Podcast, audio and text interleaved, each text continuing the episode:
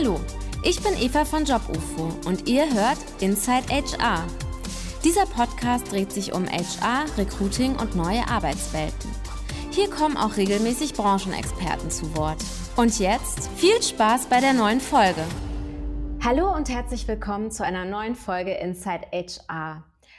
Mein heutiger Gast gilt als, ich möchte fast sagen, enfant terrible der Krankenhauskommunikation, obwohl er im persönlichen Gespräch alles andere als krawallig daherkommt und vielleicht diesen Ausdruck auch gar nicht so gerne hört. Aber der Eindruck, dass dieser Mann genau weiß, was er will, kommt vor allem daher, dass er klar, pointiert und mit eigener Meinung auch die heißen Eisen der Kommunikation anpackt. Egal ob Gesundheitspolitik, Corona-Impfung oder politische Grundhaltung, Marc Raschke kommuniziert direkt und auf die Zwölf. Er versteht es wie kein anderer Gesundheitskommunikation, Eigen-PR, Spiel, Spaß und Spannung für seinen Arbeitgeber, das Klinikum Dortmund, zu vereinen. Dabei räumt er nicht nur sämtliche Kommunikationspreise ab, sondern hat sich auch schon am HR-Trophäenschrank bedient. Es ist, er ist wahrscheinlich der einzige seines Faches, der schon in der Vogue war und auch sonst hat der PR-Profi so ziemlich jedes Presseformat durchgespielt. Für viele aus dem HR-Bereich ist er vor allem auch der, der so erfolgreiches TikTok-Marketing macht. Marc ist nicht nur TikTok-Pionier mit dem Klinikum Dortmund, sondern mittlerweile einer der größten Influencer im Gesundheitswesen. Über 80.000 Menschen folgen ihm unter seinem Namen auf Instagram. Das Phänomen Mark Raschke mutet sicherlich sehr personenbezogen an, aber ihm geht es auch immer darum, die Gesundheitsbranche ein Stückchen nach vorne zu bringen. Und dabei nimmt er Themen wie Employer Branding und Recruiting einfach im Vorbeigehen mit. Ob man das, was Marc geschafft hat, auch unter anderem Namen annähernd hinbekommen kann und was man von solch einem erfolgreichen Marketing lernen kann, Dazu werde ich ihn heute ausfragen. Hallo Marc, schön, dass du da bist. hallo, grüß dich. Ich komme mir aus dem Grinsen gar nicht mehr raus. Also, das ist sehr schön gesagt. Vor allen Dingen äh, Kommunikation auf die Zwölf hat mir sehr gut gefallen, ja. Das freut mich natürlich auch, dass ich das von einem Kommunikationsprofi höre. Ähm, ich habe mir auch extra viel Mühe gegeben. Ja, das äh, also wirklich, also ich sag mal, das, das wäre auch schon preiswürdig gewesen, diese Ankündigung. Also das definitiv. Also wenn die nächste Laudatio ansteht, dann weißt du, wen du ähm, bittest, ja. Also ja. du hast ja jetzt gemerkt, ähm, gerade wenn es um die HR-Trophäen geht. Was war nochmal die letzte HR-Trophäe? Ähm, erzähl nochmal. Ich glaube, die war tatsächlich vom Bundesverband der Personalmanager, ja. Mhm. Und äh, willst du noch mal kurz erzählen, was du da ähm, gemacht hast, dass das preisverdächtig war, auch als Nicht-HRler? Äh, genau, also ich sag mal, diese Preisverdächtigung, die äh, kommt mir auch manchmal sehr verdächtig vor, weil ich mich gar nicht äh, offen gesagt auch immer so für so innovativ halte. Auch diese Lobhudelei jetzt gerade am Anfang, da muss ich mich erst mal dran gewöhnen und das ist noch nicht mal Koketterie oder so. Also ich habe da wirklich so ähm, ja, wie gesagt, weil das, was man täglich tut, das nimmt man ja gar nicht als so besonders wahr. Und das, was wir da jetzt, äh, für, für was wir da ausgezeichnet wurden, das war im Prinzip eine Impfaktion, die wir hier im Haus gemacht haben, und zwar noch zu einer Zeit, als noch gar nicht richtig Aufklärung stattgefunden hat in der Öffentlichkeit und wir aber als Haus natürlich funktionieren mussten und relativ schnell hier die Leute impfen mussten. Und ähm, da war natürlich auch alles, was an äh, Schwurbeleien und so weiter auch im Netz passiert, war natürlich auch hier im Haus vertreten, weil die natürlich auch mal ins Netz gucken. Und ähm, da mussten wir es trotzdem schaffen, ja, relativ schnell eine ja, 80-prozentige Impfquote zu erreichen. Und die haben wir dann auch erreicht, aber eben mit wirklich sehr intensiver Personalarbeit nach innen. Und wie Kannst du noch mal so ein bisschen erzählen, also was du dann da federführend auch in dieser Kommunikationsarbeit? Genau, also wir haben ja im Prinzip äh, mhm. bei uns in der Unternehmenskommunikation das Thema Personalkommunikation und Personalmarketing so ein bisschen integriert. Und wir haben uns dann wirklich sehr vielleicht ungewöhnliche äh, Wege äh, gesucht, um die Leute zu erreichen. Wir haben dann zum Beispiel diese Klischees, die man so hat. Also wenn man sagt, ne, ja, durch die Impfung kommt ja irgendein Mikrochip dann in unseren Körper, dann haben wir halt Mikrochips verteilt. Ne? Also Chipstüten, die dann halt äh, äh, so Aufkleber hatten. Ne? Warum ist das denn jetzt kein Mikrochip? Ne? Oder dann war ja auch immer die Frage, warum, kann, warum ging das jetzt alles so schnell mit der Impfung? Also wie kommt es zu diesem hohen Tempo? Und dann haben wir halt auch Tempos verkauft, also darf man ja, glaube ich, hier sagen, ne? also Taschentücher ja, eigentlich, aber diese Marke Tempo, ähm, äh, die dann, äh, also dann eben auch mit der Frage, warum eigentlich das Tempo? Ne, und, äh, und so weiter und so fort, bis hin zur Frage, warum denn die Impfung nicht unfruchtbar macht und da wurden dann Kondome verteilt. Also sprich, äh, wir haben es versucht, wirklich auf sehr niederschwellige Art äh, die Leute irgendwie zu erreichen und, und auch mit so einem Augenzwinkern aufzuklären. Und ich glaube, das ist bei allem, was wir so tun, auch immer so ein bisschen der rote Faden. Wir versuchen immer, die Leute auch mit einem bisschen, mit einer gewissen Leichtigkeit und mit einem gewissen Humor zu erreichen. Mm, also erstmal genau, äh, natürlich so genau, ich liebe ja solche Wortspiele und solche Sachen. Also mit der Chipstüte hättest du mich spätestens überzeugt. Dass, du, äh, genau. Impfung im Arm, zack. ich habe es aber auch so geschafft, sage ich mal, aber eine Chipstüte hätte ich trotzdem genommen. Ähm, aber wenn man jetzt so viel ähm, ja auch unterwegs ist in kommunikativer Absicht im Krankenhaus und so viele Preise gewinnt, kennt einen eigentlich dann jeder im Krankenhaus ähm, ist man dann unter dem Personal bekannt wie ein bunter Hund? das weiß ich offen gesagt nicht. Wir haben ja über viereinhalbtausend Mitarbeiter. Äh, aber es ist schon so, dass mich Leute äh, auch so im näheren Umfeld des Krankenhauses auch immer grüßen und ich grüße dann auch immer zurück, weil ich kenne die aber offen gesagt auch nicht alle. Und ich hatte auch schon mal äh, Situationen in der Bahn oder so, wo sich dann jemand neben mich gesetzt hat und gesagt hat, im Internet sehen sie immer kleiner aus. Ne? Also man wird schon erkannt, glaube ich, ja. Aber ob das jetzt alle sind und, und ich meine, wo auch, äh, sag mal, viel, viel äh, Ruhm ist, dann ist dann auch wieder viel Neid oder es gibt dann auch einige, die mich vielleicht gar nicht kennen wollen und so. Also, ach, weißt hm. du. Hm. naja, aber ich glaube, du hast ja jetzt etwas schon erreicht, woran es ähm, der HR-Abteilung auf jeden Fall, glaube ich, öfter mangelt, nämlich Sichtbarkeit. Das ist ja auch gerne so ein ein Schlagwort der Stunde. Also wir hatten das auch schon hier mehrfach im Podcast, wie, ach, ich will gar nicht, okay, ich bemühe es jetzt mal, aber ich möchte gar nicht dieses, äh, äh, äh, das Bemühen zu sagen, HR muss am Tisch sitzen und so, weil es nervt einfach. Aber Sichtbarkeit ist auf jeden Fall was, wo man von dir was lernen kann. Und was glaubst du, wenn ich das jetzt als HR-Abteilung noch nicht so habe und ich bin jetzt vielleicht auch kein Mark Raschke, weil da kommen wir später auch nochmal zu. Ich glaube, man braucht ja vielleicht auch ein bisschen ähm, eine gewisse Voraussetzung, um das so zu tun, wie du es machst. Aber wenn ich jetzt, sage ich mal, eine gewöhnliche HR-Abteilung bin, was würdest du sagen? Was sind so erste Baby-Steps, äh, die ich machen kann, um anzufangen, Sichtbarkeit herzustellen? Naja, ich glaube, ähm, wie bei allem, und das ist ja auch immer sehr bemüht, dieser, dieser Begriff, aber ich glaube, es fehlt wie bei allem am Mindset. Ja, also wenn du ähm, immer noch äh, so ein bisschen in deiner Vergangenheit lebst als HR-Abteilung, die davon gelebt hat, eben, dass sie im Überfluss gelebt hat, nämlich sie konnte entsprechend aus einem großen Stapel an Bewerbungen einfach was rausziehen, ähm, ja, dann, dann, dann bist du jetzt halt, wenn du immer noch so denkst, dass das so läuft, bist du halt jetzt falsch. Ne? Und ähm, sich da mal zu verändern, also das sagt sich immer so leicht, ne? Ähm, das, das, das ist ein enormer Kraftaufwand, aber das würde, sag ich mal, also wenn das gelänge, wäre das kein Baby-Step, sondern dann wäre das schon ein, ein sehr, sehr großer Schritt, weil ab dem Zeitpunkt ist auch alles viel leichter. Ja, und wenn man, wenn man in der Jetztzeit quasi angekommen ist und, und, und versteht, dass man wirklich auch trommeln muss, dass man auch eben diese Schnittstelle zwischen HR und PR auch viel intensiver bespielen muss, ähm, dann ist da schon viel gewonnen. Und glaubst du, dass für diese Sichtbarkeit irgendwie auch Personal Branding sehr wichtig ist? Also ich meine, es ist ja eine Sache, ähm, ob ich jetzt als Recruiterin im Eva Stock da stehe oder ob ich als Unternehmen sozusagen agiere. Äh, glaubst du, dass dieses Persönliche an der Stelle unabdingbar ist oder es liegt ja auch nicht jedem, ne?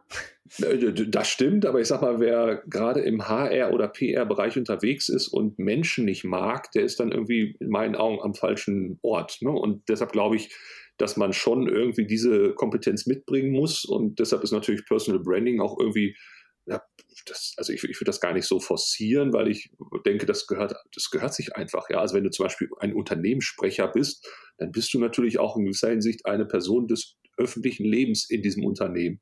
Oder wenn du HRler bist und mit den Menschen halt zu tun hast, äh, oder eben Recruiter, du möchtest Menschen von außen ans Unternehmen binden, dann musst du dich auch zeigen und dann musst du auch eine Persönlichkeit haben. Ähm, und äh, das ist ja, also ich, ich beschreibe auch vieles meiner, von dem, was ich so tue an Arbeit, auch immer so mit so einer Party, ne, wenn man abends auf eine Privatparty eingeladen wird. Die beste Party findet ja dann immer irgendwo in der Küche statt, ne, wo man dann sich entsprechend äh, ne, auch schnell an den, am Buffet steht. Und, ähm, und dieses ins Gespräch kommen, ja, mit den Menschen so ganz zwanglos, äh, ich meine, das ist ja, wenn man es gut macht, auch die Arbeit von Recruiting. Ähm, und das setzt halt eine unheimliche Persönlichkeit auch voraus und, und, und, und eben Personal Branding, wie man es neudeutsch sagt, ja. Und was sind denn die positiven Aspekte davon, die jetzt, von denen auch das Klinikum Dortmund profitiert? Ähm, dass du eben über deine Krankenhaustore äh, hinaus bekannt bist und vielleicht dich auch mal irgendwo anders Leute ansprechen und sagen, oh, ich habe mir sie irgendwie kleiner vorgestellt. was hat das Klinikum Dortmund davon? Ähm, merkst du da nichts. was? Gar mhm. nichts. Also ich glaube, äh, also ich würde mir sogar wünschen, dass, dass das nicht übertrieben wird mit dem Personenkult, weil ähm, ein Krankenhaus lebt halt von einem Team und das ist auch kein Satz, den man jetzt auch wieder nur so sagt, weil man ihn sagen soll, sondern das ist hier tatsächlich so. Und ähm, wir haben es ja auch zum Glück geschafft, dass viele, viele andere Personal Brandings hier im Haus auch entstanden sind, die auch erkannt werden. Ich bringe mal mein Lieblingsbeispiel von einem inzwischen sehr, sehr lieben Freund, der jetzt leider nicht mehr hier arbeitet, weil er in Rente gegangen ist, aber das ist äh, der Leiter unserer Diabetesabteilung, der auch auf Kongressen inzwischen dann erkannt wurde, auch Autogramme geben musste. Ähm, also das, cool. das ist, das ist ja. eben auch so die, die Sache. Und ich glaube, wenn man, wenn man diesen Status bei den Menschen dann erreicht hat, ähm, dann ist da viel, äh, viel gewonnen. Und deshalb, also ich persönlich äh, trenne ja auch so ein bisschen das, was ich privat auf Instagram tue, als Marc Raschke von, von dem, was ich beruflich mache. Obwohl man natürlich zu Recht manchmal kritisch fragen muss, kann man das überhaupt noch trennen? Ne? Aber ich bin zumindest bemüht, es zu tun. Mhm. Ähm, ja, also es waren jetzt ja mehrere Aspekte. Ich finde das mit dem Trennen auch ganz spannend, weil natürlich, ähm, ich kenne das ja auch aus meiner Position. Also irgendwie will man ja auch noch Eva sein und will sozusagen eine eigene Meinung haben. Auf der anderen Seite äh, weiß ich natürlich, dass ich bei einem Dienstleister arbeite und dann kann man vielleicht ich habe ja jetzt bei dir im Intro gesagt, auf die zwölf, ja, aber dann kann man vielleicht nicht immer so auf die zwölf sein oder man zögert vielleicht sehr ähm, stark. Hast du da ähm, vielleicht auch irgend so einen Tipp? Ähm, also ich, ich habe irgendwie noch keinen richtigen Tipp gefunden, den ich geben kann, aber mich haben das schon öfter Leute gefragt, wie mache ich das eigentlich, dass ich sozusagen eine Marke aufbaue, die natürlich irgendwie mit einem Unternehmen funktioniert, aber auch alleine. Und das, das ist ja das, was du total beherrschst. Hast du da noch so einen Special-Tipp oder irgendeine ähm, äh, geheime Zutat, die das Ganze dann so werden lässt, wie es bei dir ist? Ja, ich habe diese geheime Zutat und ich verkaufe sie meistbietend. Also deshalb, wer sich melden möchte, gerne hier. Nein, Quatsch.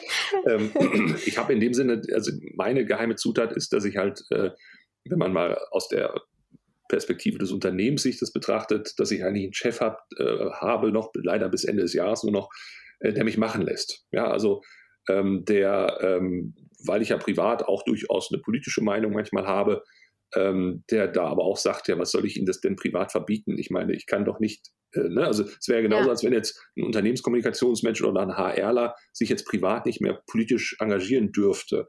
Das, also, ist ja ein Unding. Ne? Also, das, das, also in meinen Augen gibt es da immer noch die Möglichkeit oder sollte es sie geben, dass man sich da auch politisch äußern darf.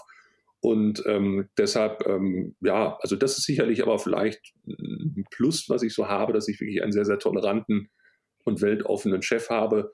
Ähm, da gibt es sicherlich Beispiele, die ich so an anderen Häusern oder in anderen Unternehmen kenne, die da eher nicht so gestrickt sind. Ähm, aber genau das macht eben die Qualität auch aus, dann hier zu arbeiten und gleichzeitig den Freiraum im Privaten zu haben, dann sich darüber hinaus noch zu entwickeln. Der Gesundheitssektor, ne? Also ich meine, du arbeitest in einem Krankenhaus und gerade ist das natürlich wahrscheinlich so im Fokus wie nie. Also eine Menge Streiks gab es jetzt in letzter Zeit. Klar, die Pandemie hat ohnehin ein großes Schlaglicht drauf geworfen auf diesen ganzen Betrieb, auf dieses ganze Gesundheitssystem. Ähm, ja, wo vielleicht man denkt, ach, hier ist eigentlich noch alles in Ordnung. Man kann ja mal nach ähm, England gucken oder UK und sieht dann, was sozusagen passiert, wenn alles zu, zu sehr übertrieben wird an der Privatisierung. Aber eigentlich haben wir hier auch genug Probleme. Ja, da braucht man gar nicht über, über die Landesgrenze hinaus zu gucken. Was würdest du denn sagen, ähm, was sind denn momentan die krassesten Herausforderungen für deinen Bereich, also im Gesundheitssektor und auch in der Kommunikation?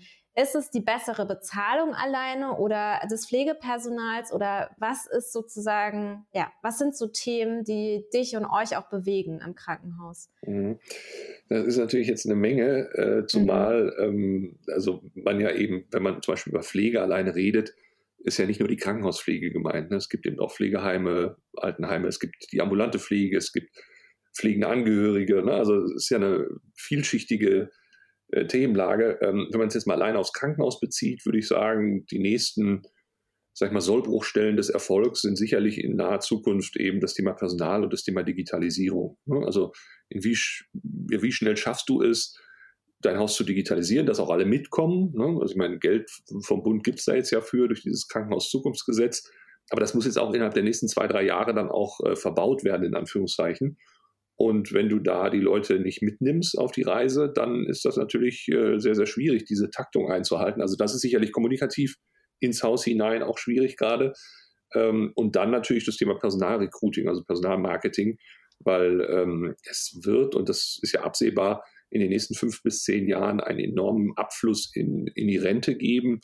Ähm, Stichwort Demografie, ne, die, die Babyboomer sind dann weg und ähm, wollen dann vor allen Dingen, und das ist ja das Doppelte, was dann so ein Krankenhaus trifft, dann hast du ja nicht nur weniger Mitarbeiter, sondern irgendwann dann auch plötzlich mehr Patienten, weil die Älteren werden dann irgendwann auch krank ne, und wollen dann behandelt werden. Also ähm, das wird in den nächsten Jahren, glaube ich, einen enormen Verdrängungswettbewerb geben im, im Markt. Und ich finde es tragisch, weil ähm, das ein bisschen unkoordiniert bislang scheint. Und ich auch äh, die Gefahr sehe, dass dann Krankenhäuser darunter leiden werden, die vielleicht für die Versorgung wichtig ist, aber die jetzt aus welchen Gründen auch immer gerade nicht ganz so attraktiv sind wie was weiß ich, die, ich überspitze jetzt mal, nicht alle Schönheitskliniken jetzt gleich auf die Barrikaden gehen, aber die, sag mal, nichts im Vergleich zu einer Schönheitsklinik an der, an der äh, was weiß ich, Königsallee in Düsseldorf äh, dann, bieten können. Ja, also hier mit, mit Wellness Musi und hast du nicht gesehen. Ähm, und, und, und wenn dann so ein, so ein Abstimmen mit Füßen passiert, dann ist das gefährlich für unsere Versorgung. Und das finde ich halt auch, wie gesagt, also das, das finde ich einmal aus, aus personalpolitischer Sicht natürlich schwierig, aber eben auch für uns als Gesellschaft gerade echt eine Gefahr. Mhm. Jetzt bist du ja Unternehmenssprecher und auch für die Unternehmenskommunikation verantwortlich. Ähm, aber trotzdem, ich höre ja schon raus, also du hast ja mit deinem Team wahrscheinlich auch schon Hebel, um ja irgendwie Antworten zu finden auf diese Herausforderungen oder sehe, sehe ich das falsch? Also siehst du das eher an anderer Stelle oder wie, ja, was, was macht dein Team konkret, um hier irgendwie was auch zu bewegen in ja. der Wahrnehmung? Also erstmal nimmt natürlich jeder seinen Bereich immer als den wichtigsten wahr. Und natürlich würde ich jetzt sagen, Kommunikation ist alles im Krankenhaus. Deshalb ist natürlich auch eine Kommunikationsabteilung irgendwie auch ziemlich wichtig. Ähm, gut, jetzt kann jeder andere sagen, nee, aber Controlling ist wichtig oder Unternehmensentwicklung ist wichtig. Ja, möchte ich gar nicht oder diskutieren. HR. Oder HR, ne? eben genau, ja. Also, ne, also jeder denkt, er sei der Wichtigste, ja. alles gut und alles richtig. Ähm, aber natürlich sind wir quasi so ein bisschen der Schmierstoff äh, ne, über Kommunikation und über HR eben im Unternehmen. Und wenn es gut flutscht, dann ist es auch gut gegangen. Und wenn wir eben zum Beispiel durch Kommunikationssachen, äh, wie wir sie jetzt gemacht haben, hier äh, mit, mit, mit, dem, mit der Impfkampagne, oder wir sollten ja mal weit vor äh, Corona äh, die Leute darauf aufmerksam machen, dass sie ein bisschen mehr Desinfektionsmittel benutzen. Und dann haben wir ja eben diese auch vielfach ausgezeichnete Kampagne zum Thema ähm, äh, Desinfektionsmittel als Parfüm der Medizin und Pflege dann entwickelt, sodass mhm. dann also ne, letztendlich dieses Desinfektionsmittel wie ein Parfüm beworben wurde im Haus mit, mit entsprechenden Testimonials aus dem Haus und so weiter. Ähm, also sprich, wir haben schon über die Kommunikation ja, so ein Hebel, die, die Leute auch entsprechend dahin zu bewegen und zum Beispiel natürlich auch, Stichwort HR, die Leute von außen auf dieses Haus aufmerksam zu machen und äh, sie für das Haus zu begeistern. Das ist schon, schon ganz gut. Oder äh, anderes Beispiel, was wir jetzt gerade machen, es gibt ein unheimlich dröges Thema, das nennt sich Vorsorgevollmacht. Ja, ich weiß nicht, ob du schon eine hast, aber mhm. jeder, der uns gerade zuhört, sollte da mal dran. Ich ja. habe dann privat auch mal versucht. Das Ganze ist echt ein bisschen komplizierter, als man im Gemeinen denkt, aber äh, macht natürlich keiner. Ne? Und trotzdem, unsere Ärzte sind halt immer ordentlich äh, in der Bredouille, wenn dann keiner eine Vorsorgevollmacht hat und man weiß nicht, was wollte der Patient jetzt eigentlich. Und da haben wir jetzt zum Beispiel dann, äh, das wird jetzt bald ausgerollt, äh, das Spiel deines Lebens gemacht. Ja? Also wir haben dann verschiedene Spielarten, äh, die man so kennt, Mensch, ärger dich nicht und, und, und Monopoly und so weiter, haben wir umgemünzt auf das Spiel deines Lebens. Ja, also dass du eben, wenn du, wenn du eine Vorsorgevollmacht nicht hast, dass du dann eben mit deinem Leben spielst ne, und so weiter. Und das wird also auch noch ausgerollt werden. Und so, so, sieht man halt auch, man kann über Kommunikation so, so viel bewegen und äh, das, äh, denke ich, schaffen wir ganz gut mit unserem doch recht kleinen Team von nur fünf Leuten. Ja, und wie, wie ähm, entwickelt ihr die Ideen? Also stehst du dann immer morgens auf und stehst vorm Spiegel und putzt die Zähne? Das hatten wir hier mal im anderen Podcast. Da ist jemandem tatsächlich ähm, ähm, eine Gründungsidee gekommen, einer Gründerin beim Zähneputzen. Okay. Ist das dann bei dir auch so? Du putzt die Zähne und denkst, oh, jetzt habe ich es, jetzt machen wir so Brettspiele. Ja. Wie läuft das bei euch? War, war das dann eine, eine, Gründungsidee für Zahnbleichmittel oder was? nee, tatsächlich ähm, eine Vermittlungsplattform ähm, für äh, Freelance. Ähm, äh, okay. Menschen, genau. Also äh, was komplett anderes, aber manchmal ja. kommen, kommen einem in, in, den verrücktesten Situationen die Ideen. Äh, wie läuft es bei euch? Hier, kannst du uns mal reinholen? Ja, also wir sind da auch relativ äh, unstrukturiert. Ich würde mir wünschen, dass wir das irgendwie verfestigen könnten, wie so eine kreative Idee entsteht. Ähm, dann ne, hätten wir das, glaube ich, hier am, am laufenden Band. Nein, ich, äh, also ich persönlich habe in meiner Ausbildung damals und, und in meinem Werdegang unter anderem mal äh, einen Schaufensterdekorateur eines großen Kaufhauses mal interviewt und der hatte jedes Mal Probleme äh, mit der Steuer, weil er immer zum Beispiel auch, was weiß ich, ein Ticket von der internationalen Automobilausstellung ähm, dann einreichen wollte. Ne? Und dann hat, der, hat die Steuer mal gesagt, hören Sie mal, was, was hat das denn mit Ihrem Job zu tun? Ne? Und dann sagte er, mhm. ja, genau das. Ich muss ja parallel in anderen Regionen gucken, was ist da en vogue, was ist da State of the Art, äh, zum Beispiel jetzt bei Autos, welche Farben sind da wichtig jetzt im kommenden, ne? Und die Farbenwelt hat sich dann wieder in seinem Fenster, in seinem Schaufenster wieder gespiegelt. Äh, lange Rede, kurzer Sinn. Ich versuche eben auch in den Nachbarregionen meines Tuns irgendwie zu wildern. Ja, also wenn ich zum Beispiel über sowas wie Parfüm dann nachdenke, ähm, dann, dann ja, eben haben wir dann uns die Inspiration aus, aus, aus dem benachbarten äh, Luxussegment Parfüm gesucht. Mhm. Ja? Und durch diese Übertreibung und durch diese betonte ja, Inkongruenz, die es im ersten Moment gibt, ne? weil Desinfektionsmittel ist ja eben kein Parfüm, aber wir machen es eben zu dem. Äh, dadurch entsteht halt, ne? also die, wie man so schön sagt, die Magie bestimmt oder beginnt da, wo, wo du deine Komfortzone verlässt. Ich überlege gerade die ganze Zeit, was für ein, was für ein ähm, Themenbereich aus dem HR man darauf so ummünzen könnte.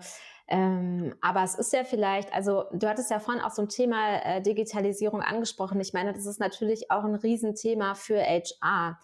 Ähm, äh, ja, ich glaube, was mich da nochmal interessieren würde, auch im Hinblick auf dein Haus oder auf das Klinikum Dortmund ist, wie schafft man es denn da gut zu kommunizieren? Weil dieses Digitalisierungsvorhaben ist ja für jeden Bereich etwas anderes oder jeder Bereich verknüpft auch andere Tools, andere Prozesse, andere Gedankengänge damit.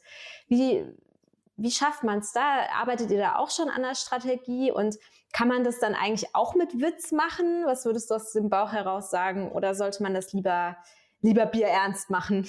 Ja, also ich sag mal, wir sind da gerade dabei, das Thema äh, ja, so aufzusetzen. Also deshalb sind wir da noch mitten im Werden. Aber ich glaube schon, dass man, dass man, ähm, ja, also ich, ich, ich, es gibt ja diesen Satz, ne, wenn du, äh, ich weiß gar nicht mehr, wie der geht, aber irgendwie so nach dem Motto, wenn du mit Leuten ein Schiff bauen möchtest, dann, dann verteile nicht äh, das Material, sondern erwecke in ihnen die Sehnsucht nach dem Meer. Ne? Und ähm, dann kommen sie nämlich von ganz alleine drauf, ein Schiff zu bauen. Und ähm, ich finde, das ist immer so der Weg. Auch gerade bei, auch bei Digitalisierung. Ich finde ja zum Beispiel auch, dass, dass Digitalisierung nicht unbedingt die Lösung für alles ist, sondern mitunter sogar neue Probleme auch erzeugt. Und wenn man das den Leuten klar macht, ja, also dass wir jetzt hier nicht unterwegs sind als die großen Problemlöser, sondern wir werden jetzt unsere Prozesse verändern, müssen auch und gleichzeitig aber auch so ehrlich sein und sagen, das wird nicht unbedingt immer für alle das Beste sein. Ähm, ich glaube, wenn man da schon mal authentisch und ehrlich dran geht, dann hat man schon mal viel gewonnen. Und äh, wir hatten jetzt zum Beispiel, das haben wir schon abgeschlossen als ersten kleinen Part, ähm, die Einführung von, von mobilen Endgeräten für die Visite, also so ein iPad oder sowas.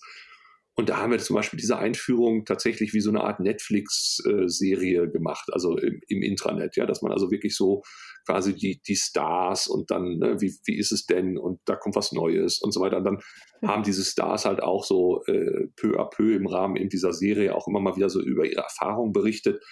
weil es ja eben auch darum geht, wirklich diese, diesen ersten, diese ersten Schritte der Einführung auch zu begleiten, dass man also auch sieht, ach guck mal, daran, daran scheitert es, weil im Endeffekt muss man den Leuten ja auch sagen, äh, wenn wir jetzt euch da ein iPad geben, da wird es auch Leute geben, die haben da keine Ahnung von und die werden auch sagen, äh, was soll ich damit und äh, klappt doch eh alles nicht. Und genau das auch kommunizieren und auch das sagen, ja, das, das, das sehen wir, dass das so ein Thema ist. Ne? Gerade in einem Haus mit sehr vielen unterschiedlichen Generationen ähm, würden wir uns was vormachen, wenn wir, wenn wir da jetzt einfach sagen, äh, nee, das ist super und alle müssen es machen. Mhm. Und habt ihr, weil du jetzt so Stars gesagt hast, das waren dann eigene MitarbeiterInnen oder? Genau, äh, genau. Ja. Okay. Ja, also weil ich, ich habe jetzt schon gerade gedacht, bestimmt sind es eigene MitarbeiterInnen, weil wenn ihr ja auch im Klinikum Dortmund irgendwie eine Spezialität habt, dann ist es ja MitarbeiterInnen äh, zum Mitmachen zu bewegen nicht nur bei der Impfaktion, nicht nur ähm, bei der iPad-Visite, sondern ja auch auf TikTok, ja. wo ja wirklich das Klinikum Dortmund mit als erste Arbeitgebermarke vertreten war auch. Und wie klappt es, dass die alle mitmachen? Weil viele Unternehmen scheitern daran oder das sind immer die größten Barrieren, wenn ich mit Unternehmen spreche, ähm, neben dem ganzen Datenschutzthema, weshalb sie nicht auf TikTok sein wollen, weil sie Angst haben, dass die MitarbeiterInnen das nicht gut genug machen, nicht ähm, professionell genug oder sie keinen finden, der mitmacht. Was ist denn da dein Erfolg Erfolgsrezept, dass die alle sagen, alles klar, hier gib mir das äh, Smartphone, ich mache hier einen coolen Dance? Ja, also ich sag mal so, wir haben eine gewisse Tradition, was solche Videos angeht. Also schon weit vor äh, TikTok haben wir immer mal wieder solche lippensynchronen Geschichten gemacht. Ähm, aber ich finde also auch. Ihr habt TikTok erfunden quasi. Ja, genau, genau, stimmt. Wenn du, wenn du das jetzt bitteschön auch als äh, Überschrift dieses, dieses ja. Podcasts da machst, ne? Marc Raschka TikTok erfunden, das wäre also, also, würde mich doch schmeicheln. Nein, Quatsch. Äh, Scherz beiseite. Die, ähm, die Frage kommt aber häufig, ne? wie wir das denn schaffen, unsere Leute und so weiter. Und dann denke mhm. ich immer so, ähm, warum denn eigentlich nicht? Also wir müssen ja nicht den Fehler sofort begehen und alle zum Mitmachen überzeugen. Ja? Also weiß man ja aus Organisationspsychologie und so weiter, du hast immer mal so fünf bis zehn Prozent der Mitarbeiter, die Bock auf sowas haben. Und dann mach es doch erstmal mit denen. Und ähm, denn, denn im Endeffekt wirst du ja nie alle erreichen. Aber was man eben weiß, wenn du, wenn du, sag ich mal, so die gewissen Influencer im Haus erreichst und die mitmachen, dann, dann ne, gibt es in der mhm. Folge ganz, ganz viele, die auf einmal Bock haben und sagen, ach nee, das mache ich dann auch mal. Und so gehe ich halt grundsätzlich vor. Ja? Also es gibt da erwähne ich auch immer mal wieder diese schöne Parabel vom Pinguin in der Wirtschaftsliteratur, ähm, wo er quasi in acht Schritten es schafft, eine, eine Pinguinkolonie von einer Eisscholle auf die nächste zu bewegen. Und die Eisscholle, wo nämlich die Pinguinkolonie aktuell draufsteht, die schmilzt und er als kleiner Pinguin sieht das und ne, versucht dann eben in acht Schritten die große Kolonie zu bewegen. Und das geht, ja, aber es geht genauso, wie es der Pinguin macht, der sich nämlich auch unter anderem diese, diese ja, internen Meinungsführer, diese internen Influencer sucht und die dann bewegt. Und, ähm, und dann, wenn der Erfolg nämlich da ist, und das ist ja dann zwangsläufig irgendwie, wenn du gewisse Dinge auch äh, als First Mover machst, das war ja sicherlich auch der Erfolg von, von äh, TikTok. Ähm, da waren wir ja mit Tagesschau und Otto Group, glaube ich, so die ersten Unternehmen in Deutschland, die dann auf TikTok waren. Und ähm, das, das ist dann ne, so, ein, so ein Reiz des Neuen, das, das, äh, das überträgt sich dann. Äh, ich glaube, das Gleiche jetzt, also jetzt auf TikTok zu gehen, hätte eben nicht mehr diesen Effekt. Mhm. Und ja, ich frage mich jetzt gerade auch, wenn du so erzählst, war dann irgendwie das Ziel von vornherein, die Arbeitgebermarke zu positionieren oder seid ihr, bist du da in Klammern, was ich mir schwer vorstellen kann, blauäugig rangegangen und habe gesagt, lass einfach mal gucken, was da so passiert, wenn wir da drauf sind. Wie, wie war die Strategie? Genau, also äh, ich habe persönlich davon privat erfahren, von diesem Kanal zum ersten Mal. Da war ich im Ausland im Urlaub und dann hieß es überall schon, ja, wir sind hier auf TikTok und so. Und ich kannte das offen gesagt vorher nicht. Und dann in Münster, in, in, in Berlin war es, auf einem Vortrag, da sagte dann auch jemand, ja, das ist das nächste große Ding, aber das glaube ich nicht, dass das in Deutschland hier ein Unternehmen so machen wird. Und dann dachte ich so, ach, das würde ich gar nicht so sagen. Und dann habe ich mir das erstmal privat angeguckt. Und ähm, weil man muss ja auch erstmal so ein bisschen die DNA eines TikToks verstehen. Ja, also du musst ja wissen, was macht es denn so besonders, so ein, so ein, TikTok, also was ist das Erfolgsgeheimnis, ja. Das, das brauchte echt so ein paar Wochen. Also da war ich komplett privat da, ne? also auch inkognito, ich habe es mir mhm. einfach angeguckt. Und dann hatten wir halt 2018, äh, also ein bisschen davor, uns sehr mühselig ein, ein Mitarbeiterkodex äh, entwickelt und dann entsprechend auch aufgeschrieben und wie das ja bei so Kodexen halt so ist, äh, ne, die hängst dann an der Wand und dann gucken alle drauf und irgendwann verstaubt's.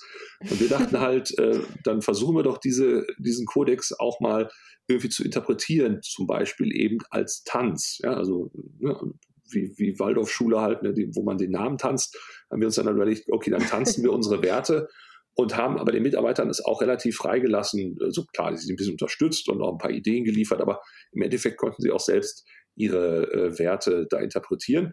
Und daraus sind dann diese TikToks entstanden. Ne? Und so war das dann, also auch nicht, auch nicht jeder TikTok war ein Erfolg, das muss man auch immer wieder sehen, so Stichwort Fehlerkultur, ne?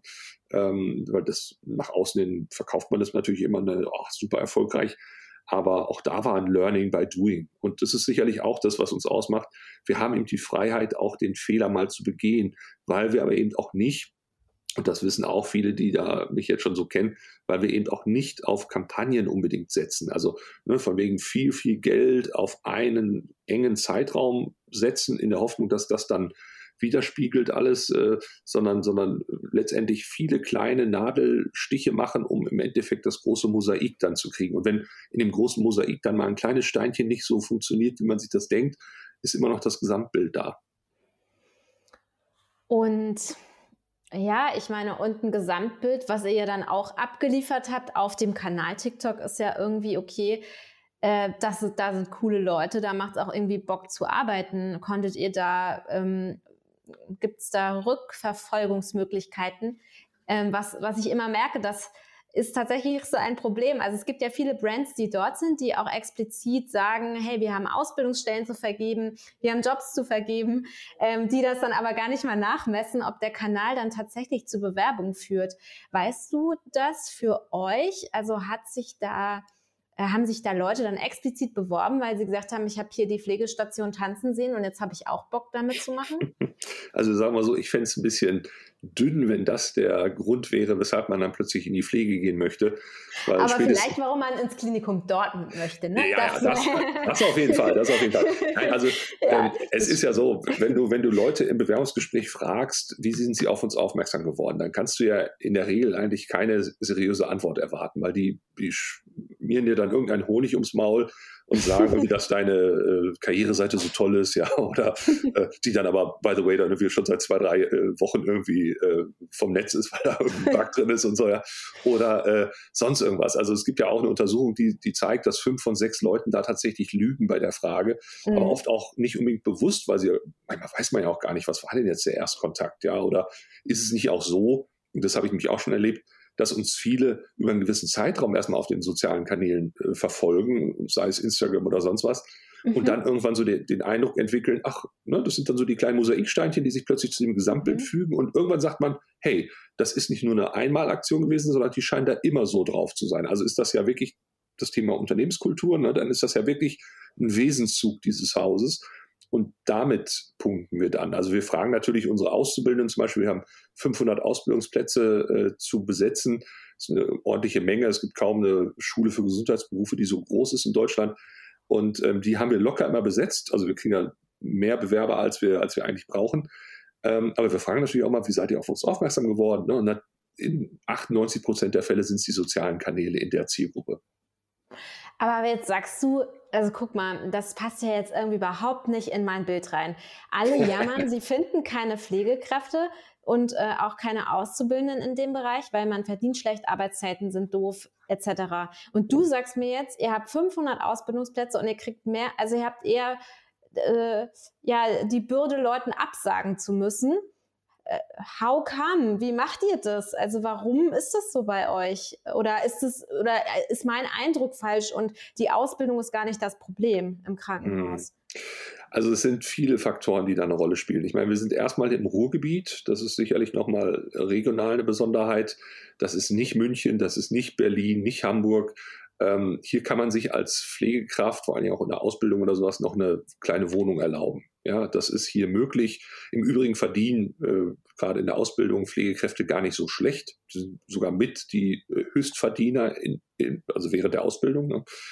Ähm, und mhm. ähm, hier ist das sicherlich, wie gesagt, auch als so ein Ballungszentrum ist. Ne? Man man hat hier viele Menschen auf einem Haufen, da ist es sicherlich nochmal anders möglich äh, zu fischen, in Anführungszeichen. Das ist für ein kleines Haus, was irgendwo auf dem Land ist oder eben in den Großstädten, München, ne, wo, wo sich ja mittlerweile schon Oberärzte keine, keine Wohnung mehr erlauben können, äh, ungleich schwerer. Ne? Also das will ich als erstes mal so vorausschicken, weil es wäre unseriös zu sagen, nur weil wir jetzt auf TikTok sind, kommen die Leute explizit zu uns. Ne? Und das, das, das wäre falsch. Aber Sie haben natürlich, und das ist bei uns zum Beispiel so, wir haben direkt gegenüber auf der anderen Straßenseite, und das ist tatsächlich so, äh, so geografisch eng, haben wir unseren Mitbewerber. Ja, also die Leute könnten auch genau zum anderen Haus gehen. Ne? Also es ist wirklich, ne, es ist in dem Sinne kein, kein großer Schritt für die im wahrsten Sinne, aber sie tun es eben nicht. Ne? Und das ist eben der Punkt, wo ich dann mal sage, da müssen wir eben durch unsere Unternehmenskultur überzeugen. Und, ähm, und das können am ehesten die sozialen Kanäle schaffen, weil alles andere, ich sag mal, Gehalt oder, oder äh, was weiß ich, Tarif, hast du nicht gesehen, äh, Urlaubstage und so weiter, das haben ja alle relativ vergleichbar. Ne? Das ist ja jetzt in dem Sinne auch, wird zwar in einer, in einer, Stellenausschreibung oder sonst was auch immer explizit erwähnt, aber eigentlich äh, lockt einen das auch nicht hinterm Ofen hervor. Vor allen Dingen, wenn man ja nicht weiß, auf was lasse ich mich da ein für ein Haus? Wie ist die Führung im Haus? Wie ist eben die Unternehmenskultur? Und diese beiden Faktoren, die versuchen wir halt durch eben speziell die sozialen Kanäle zu übermitteln.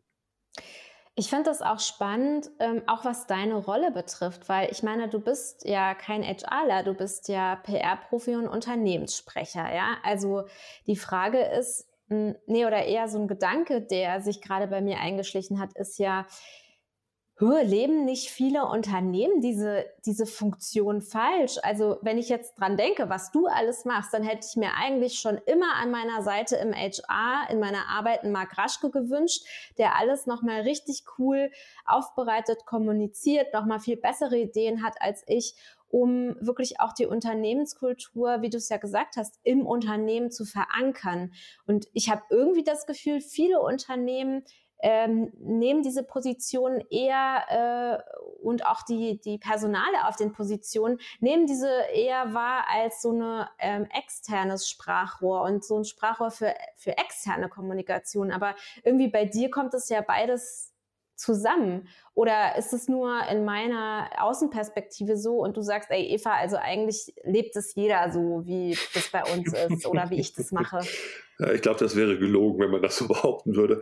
Nein, ich glaube, ähm, also ich habe unter anderem mal neben vielen anderen Fächern auch Kulturwissenschaften studiert und das war, also angewandte Kulturwissenschaften nannte sich das. Das war eine Mischung aus BWL, VWL, Personalmanagement, Jura und das war schon damals im Studienfach auch so angelegt, dass das so quer durch alle Bereiche ging. Ne? Und mhm. äh, also ich meine, jetzt bin ich auch ein bisschen älter schon, also äh, 45. Als ich das damals studiert habe, so mit Anfang 20, da war das für viele noch so neu, dass der Studiengang auch, nachdem ich ihn quasi äh, zu Ende studiert hatte, auch dann wieder abgeschafft wurde, damals in der Uni Münster, weil das doch auch alles ein bisschen zu spooky war. Ne? So von wegen, es kann jetzt nicht sein, dass solche Quertreiber, solche, ja, in Anführungszeichen Querdenker, also ich, ne, der Begriff ja, ist ja. heute besetzt, aber ich nenne diese sogenannten Querdenker eigentlich immer Lehrdenker, deshalb kann ich den Begriff Querdenker für mich zumindest noch benutzen. Ähm, diese Menschen ähm, sind in meinen Augen eigentlich heutzutage im Unternehmen dringend nötig, ähm, weil dieses Silo-Denken, was ja auch alle immer kritisieren, das muss aufgebrochen werden. Äh, es gibt ja einige Unternehmen, die sich jetzt auch nach Matrix-Strukturen schon aufbauen.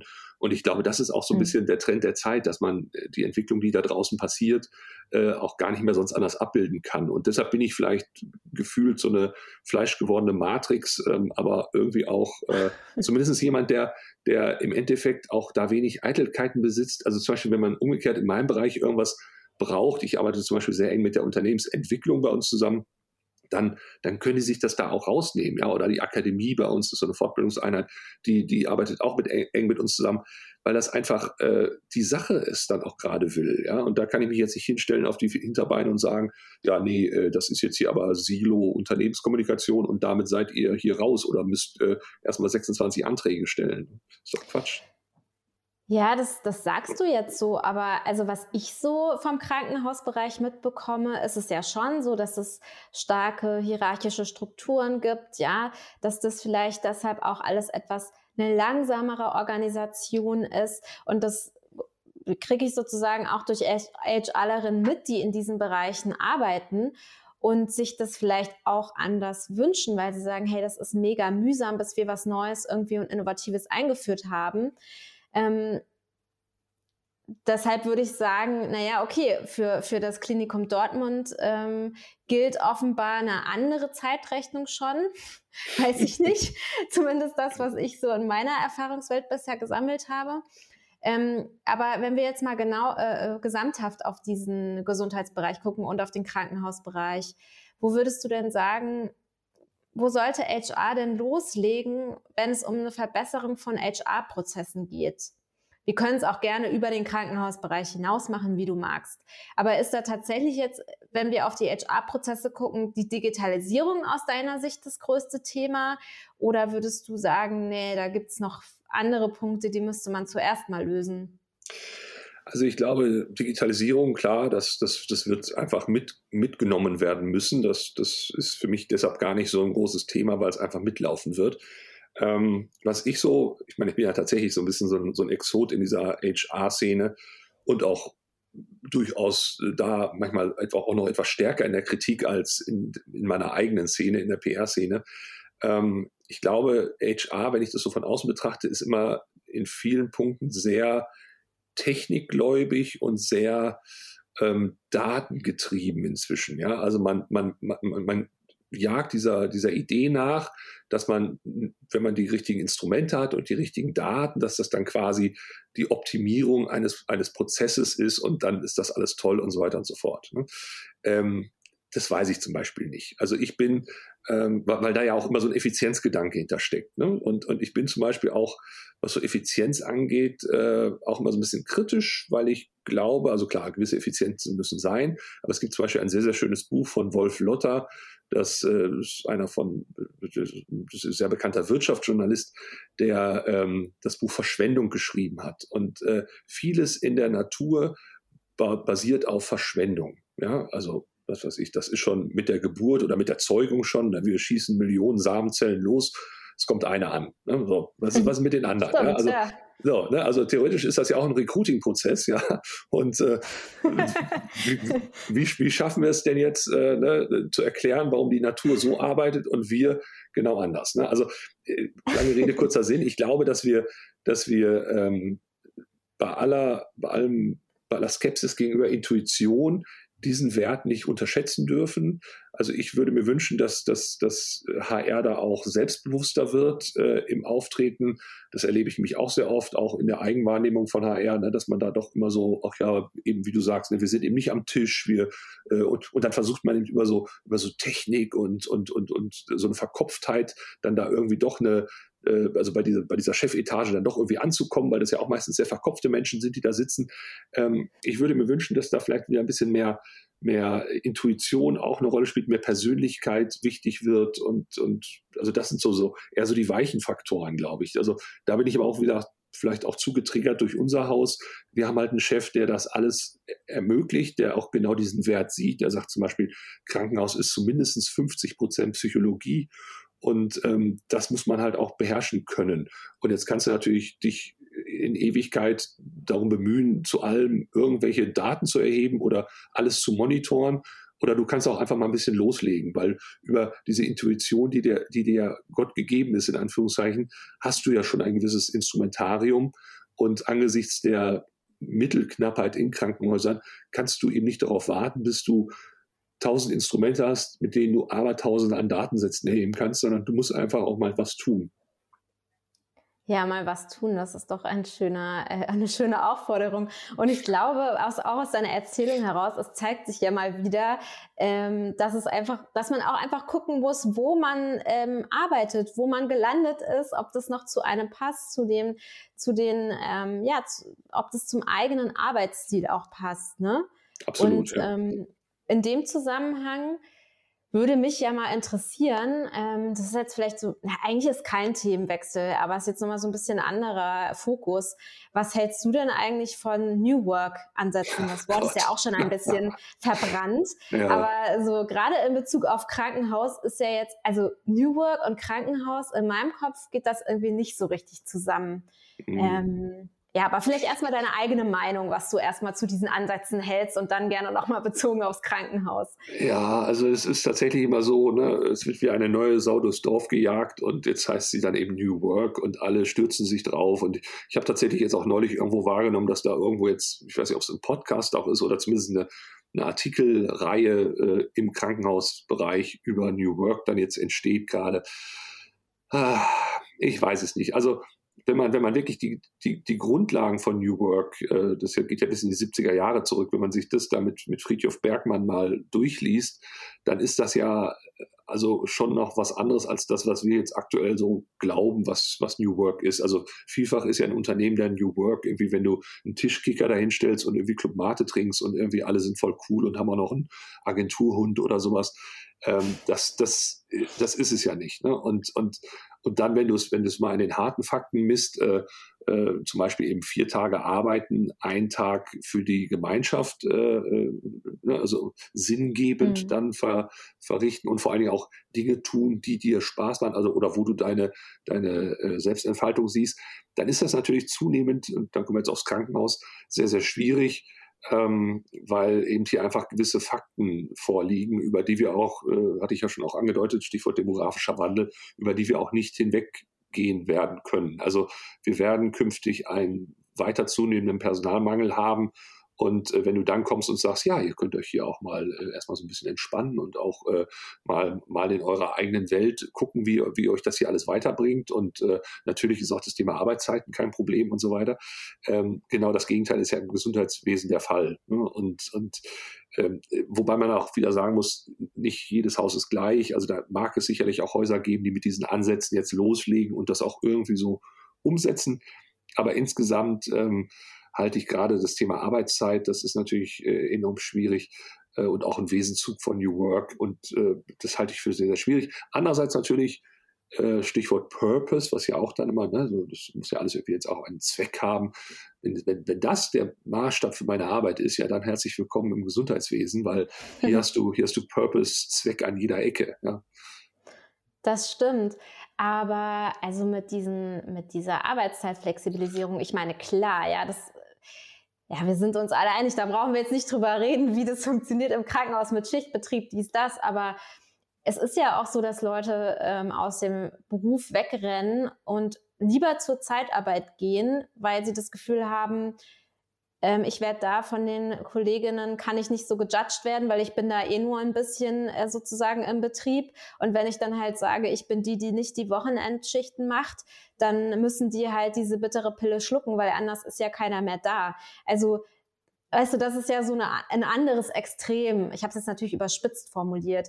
Aber wie, wie kann denn dem, das Krankenhaus dieser Situation aus deiner Sicht entgehen? Also, ja dass alle abwandern und dann so eine gezwungene Flexibilisierung herrscht. Und wenn dann alle bei den Zeitarbeitsfirmen sind, ich übertreibe jetzt auch wieder, ja. und niemand mehr Wochenende arbeiten will, was machen wir dann? Also noch mehr Pflegekräfte aus dem Ausland. Wir brauchen ja ohnehin Zuwanderung, um das, ähm, um den Personalbedarf zu decken. Aber ja, also wie siehst du das? Ist es jetzt zu sehr übertrieben von mir und ist das auch vielleicht gar nicht so ein Riesenthema im Betrieb selbst?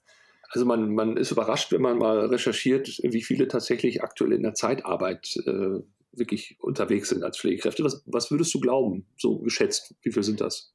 Also in Prozent oder so, ich bin ja immer so schlecht mit mhm. Zahlen. Mhm. Ich würde mal sagen, naja, es sind vielleicht so acht Prozent. Ja, es ist interessant, dass du schon so wenig ansetzt. Es sind tatsächlich ja. sogar nur zwei Prozent. ähm, ne, also, ja, weil, weil in, in, der öffentlichen Wahrnehmung denkt man immer, also mindestens 30 Prozent schon oder sowas. Ne? Also das ist ja, ja. genau dieser Trugschluss. Ja. Ähm, mhm. also der Run ist da noch nicht so groß, ähm, weil, ähm, aber, aber klar, ich meine, Zeitarbeit ist eigentlich so der Inbegriff von, ich möchte mehr Work-Life-Balance, ne? wo wir wieder bei New, New Work sind.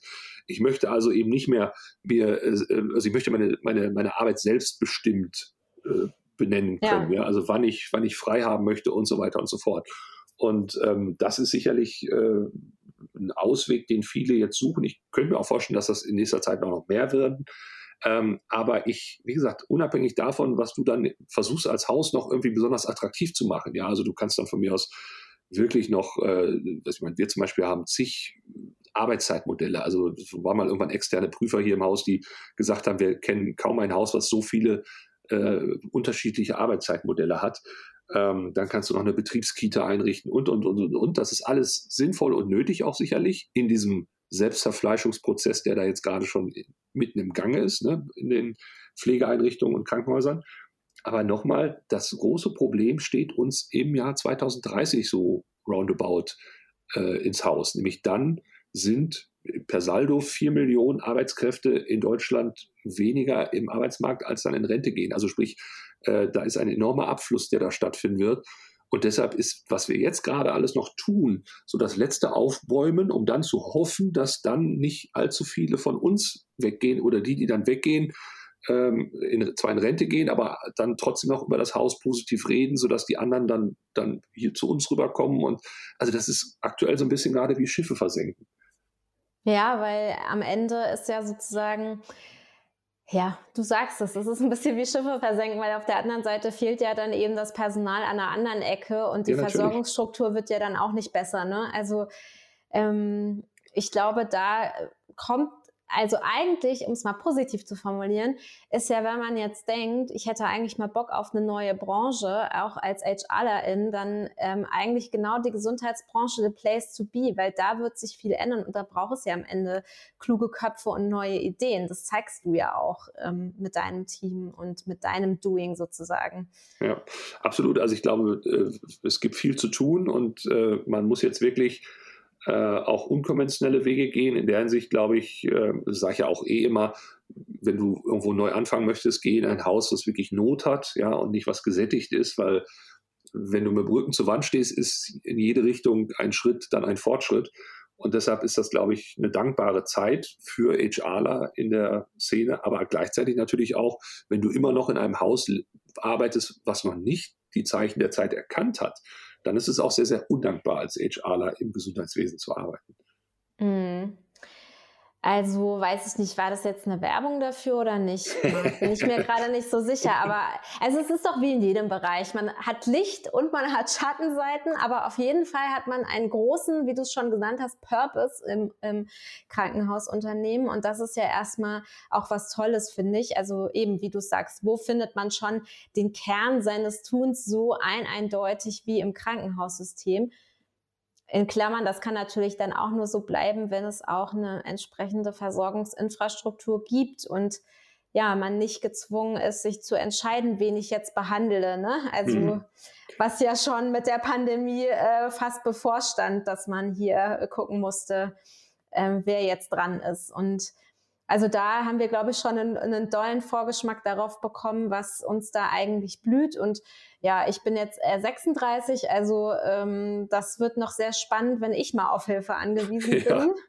Äh, ich, ich drücke mir selbst die Daumen. Ja, das, das, ist ja auch das, was mir immer die Leute dann so, äh, ne, oder wo die immer so fragen, Herr Raschke, warum setzen Sie sich denn überhaupt so ein für all das? Ne? Also auch privat ja. ja eben dann da. Ne? Dann sagst du, ja, ich mache das auch wirklich aus einem gewissen Eigenzweck, ne? weil ich möchte schon noch, dass, äh, wenn ich alt bin, dass dann das System noch einigermaßen funktioniert. Und ähm, aber ich sag mal, da muss ich gar nicht, äh, oder, oder umgekehrt, da fehlt mir so ein bisschen die, die Fantasie in der Mathematik, wie, wie das noch gut gehen kann, wenn ja. ich sehe, dass da ganz, ganz viele in Rente gehen, es, es also nicht genug Leute nachrücken im Arbeitsmarkt und die, die dann in Rente sind, auch noch entsprechend irgendwann die Gesundheitsleistung wollen. Ich glaube, wir werden irgendwann an den Punkt kommen, wo wir uns dann fragen müssen, kriegt der denn jetzt noch eine äh, künstliche Hüfte oder der noch die Herzklappe? Also es wird einfach nicht, nicht genug da sein. Oder wir haben bis dahin, aber das glaube ich eben auch nicht, weil das ja in den nächsten, sag ich mal, 10 bis 15 Jahren wird es ja diesen Shift geben. Oder wir haben bis dahin eben wirklich die Digitalisierung vollends ausgelebt und wir werden jetzt nur noch mit Robotern und so versorgt. Aber das äh, glaube ich halt auch schwerlich. Ja, genau. Also ich sag mal so, Hauptsache irgendeiner bringt mir dann ähm, einen Becher Wasser, egal ob es der Roboter ist oder ein Pfleger aus Fleisch und Blut. Äh, mhm. Aber in diese, in diese gedankliche Situation will ich gar nicht kommen erst. Von daher, also wenn man jetzt was verändern will, dann sollte man jetzt quasi in den Krankenhausbereich wechseln. Das halten wir jetzt an der Stelle mal fest. Auf jeden und, Fall. Und ich sag mal, die, die Macht des Faktischen wird dazu beitragen, dass die Krankenhäuser früher oder später alle aufwachen und dann eben loslegen müssen. Und dann ist wirklich Goldgräberstimmung für HRler. das sind doch schon mal schöne Aussichten. Und sag mal, ich habe jetzt noch eine andere Abschlussfrage.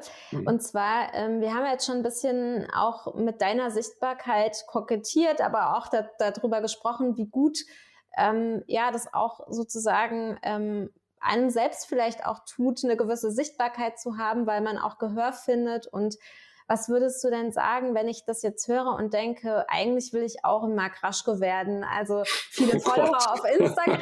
Ach so, okay. so meine ich. Das finde ich ganz gut und irgendwie meine Meinung kundtun und dabei irgendwie trotzdem authentisch bleiben, da habe ich irgendwie Bock drauf. Was würdest du denn raten? Soll ich jetzt auf Instagram anfangen, jeden Tag ein Posting raushauen, auf LinkedIn? Was ist denn so dein, was würdest du jemandem raten, der jetzt sagt, ich habe Bock auf Sichtbarkeit, ich würde damit gerne anfangen? Ach, das ist schwer zu sagen und auch dieses äh, ne, Being Mark Raschke, ich weiß gar nicht, ob das so erstrebenswert ist. Ähm, zumal auch, äh, und das muss ich mir auch nichts vormachen, ich habe sicherlich den Vorteil, ich bin ein Mann. Und ich glaube, als Mann bist du in den sozialen Kanälen nochmal ganz anders äh, gelitten, als äh, wenn ich so höre, was da Frauen teilweise auch für einen Shitstorm erleben. Ähm, deshalb ist das sehr, sehr schwer, da jetzt so die eigene eine goldene Regel oder die drei, vier Rezepte zu geben. Ähm, ich finde es umgekehrt, würde ich das lieber mal als Appell an alle formulieren, äh, bitte gebt doch eben auch Frauen die Chance, in diesen Kanälen zu wirken und auch entsprechend nehmt sie ernst. Ja, also das wäre mir tausendmal lieber. Ähm, ansonsten klar, äh, auch abgelutscht, aber immer noch sinnvoll das Thema authentisch bleiben. Ja, also eben nicht auf, auf LinkedIn versuchen, da jetzt mit irgendwie äh, smarten Business-Fotos da irgendwie die x-fachste Kopie irgendeiner ja, irgendeines Kens oder einer Barbie zu werden, sondern ähm, am Ende ja die eigene Pers Persönlichkeit darzustellen und auch mit allen Tücken und Tricks und, und aber auch äh, Fehlern, die das hat. Ähm, dann ist natürlich, weil es Medien sind, ist natürlich eine gewisse Medienkompetenz nicht von, von der Hand zu weisen. Also wenn du einen Text schreiben kannst, bist du natürlich schon mal auf solchen Kanälen äh, etwas besser äh, unterwegs, als wenn du es eben nicht kannst. Und äh, ja, und vielleicht auch wirklich so dieses, dieses Bedürfnis auch wirklich was zu verändern. Denn wenn du es nämlich, wenn du so eine eigene Botschaft, eine eigene Mission für dich hast, dann, dann funktioniert das eigentlich automatisch irgendwie. Ja, dann, dann machst du dir eben keine Gedanken mehr, sondern dann läufst du einfach los. Und das ist, glaube ich, auch Stichwort Antrieb, ne, dann wichtig. Ja, also einfach loslaufen, du hast es ja schon gesagt, einfach machen. Also mhm. du bist einfach der Mann der Tat, ich merke schon. Und wenn man jetzt keinen Bock hat, irgendwie loszulaufen und irgendwie Dinge zu verändern, dann weiß ich ehrlich gesagt auch nicht nach diesem Gespräch, Marc. Du hast zumindest aus meiner Sicht alles dafür getan, dass man darauf Lust bekommt. Und ähm, ja, hast, auch noch mal einen anderen Einblick in dieses ganze Thema Krankenhaus und Gesundheitswesen gegeben, was ja, wie gesagt, für mich auch eher so ähm, ja aus einer Patientinnen-Sicht tatsächlich stattfindet und gar nicht so aus einer Arbeitgebersicht. Von daher ähm, vielen Dank dafür. Und äh, ja, ich gerne. glaube, man kann dich auf jeden Fall überall sehr gut kontaktieren, wenn man noch Fragen hat. das, äh, ja, man wird mich finden, sagen wir es so. sehr schön. Dann vielen Dank für das Gespräch, Marc. Ich danke dir für die sehr angenehmen Fragen. Tschüss. Das war die neueste Folge Inside HR. Ich freue mich wie immer über Feedback, Anregungen und Themenvorschläge von euch. Meine E-Mail-Adresse findet ihr in der Kanalbeschreibung. Danke fürs Zuhören. Bis zum nächsten Mal eure Eva von Job UFO. Mic Drop.